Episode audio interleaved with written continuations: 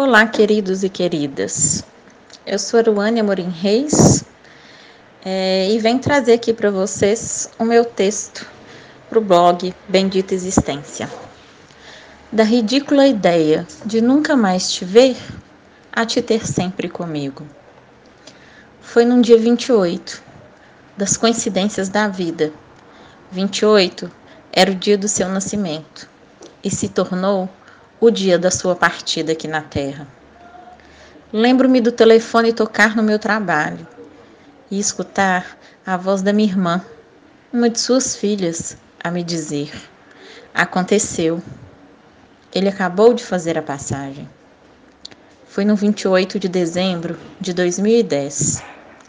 Eu tinha levado você no dia 22 de dezembro ao hospital para internação mas após um ano de sua cirurgia e passos para frente, outros para trás, dessa sua recuperação, acreditava levemente que só era mais uns dias de recuperação no hospital.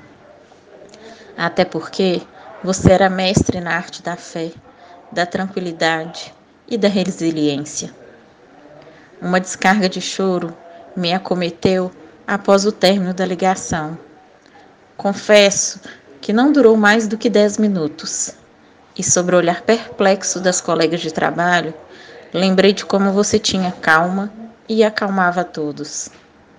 Peguei o carro e fui direto fazer aquilo que você tinha me preparado, sem eu perceber, durante o ano de 2010, em que me abdiquei do consultório particular para ficar na administração daquilo que você se empenhou durante toda a vida. A empresa de representação de transportes. Saber que na vida, apesar do sofrimento, existem coisas práticas e racionais a fazer. Tirar dinheiro do banco antes do atestado de óbito, ligar para as empresas que você representava, bem como para familiares e amigos dizendo da sua passagem. Algumas ligações foram fáceis, por falta do afeto, outras muito dolorosas, mas algo em mim que na, naquela época não percebia se movia sem explicação.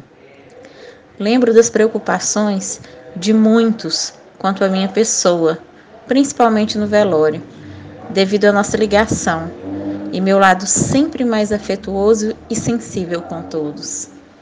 Por incrível que pareça, só chorei quando tive a notícia e depois não caíram mais lágrimas, e sim a sensação de que não era justo você continuar por aqui sem sua liberdade de ir e vir. Em 2014, casei e naquele dia, comemorando, ao pegar o microfone para dizer poucas palavras de agradecimento, desabei e só falava de ti. Acho que vivi o luto ali, ao mesmo tempo que dava um pontapé na nova caminhada da minha vida. Recebo mensagens suas, sinto sua presença, sonho contigo e já identifico muito das minhas escolhas em suas características. A ideia do nunca mais se transformou em você por perto.